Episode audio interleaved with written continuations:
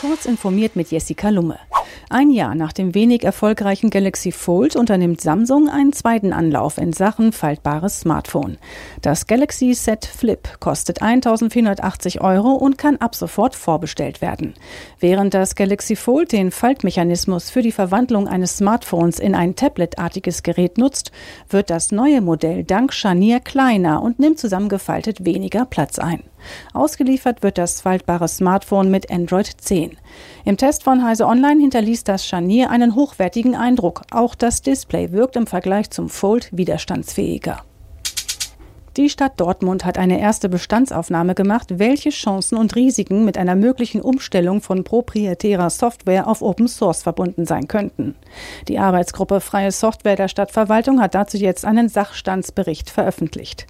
Bis Mitte 2022 soll auf dieser Grundlage ein Leitfaden für oder gegen einen kommunalen Ausbau von Linux und Co entstehen.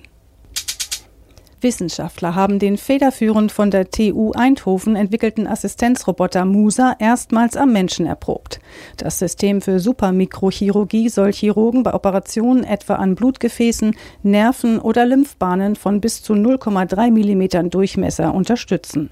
Laut den im Fachjournal Nature Communications veröffentlichten Ergebnissen ist die Methode in der Praxis anwendbar. Ein erfahrener Chirurg erzielte bei einem herkömmlichen Eingriff ohne die kostspielige Roboterhilfe aber bislang in allen Vergleichspunkten entweder noch bessere oder zumindest annähernd gleiche Resultate. Internet of Things Komponenten sind immer wieder Teil klassischer Sicherheitsalbträume.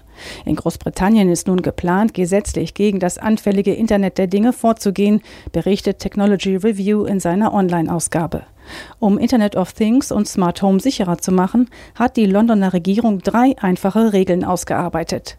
Zugangspasswörter müssen veränderbar sein. Hersteller sollen eine öffentlich zugängliche Stelle einrichten, an die man sich bei Problemen wenden kann. Und die Anbieter müssen ihren Kunden schon vor dem Kauf sagen, wie lange sie Sicherheitsupdates bereitstellen wollen. Diese und weitere aktuelle Nachrichten finden Sie ausführlich auf heise.de.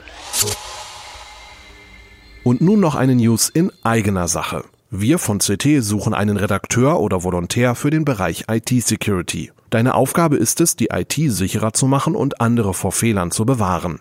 Analysiere Trojaner, gestalte Security-Webinare oder gehe Hinweisen aus dem Whistleblower-Briefkasten im Darknet nach. Werde Teil der CT-Community und bewirb dich jetzt. Mehr zu der Stelle unter karriere.heise-gruppe.de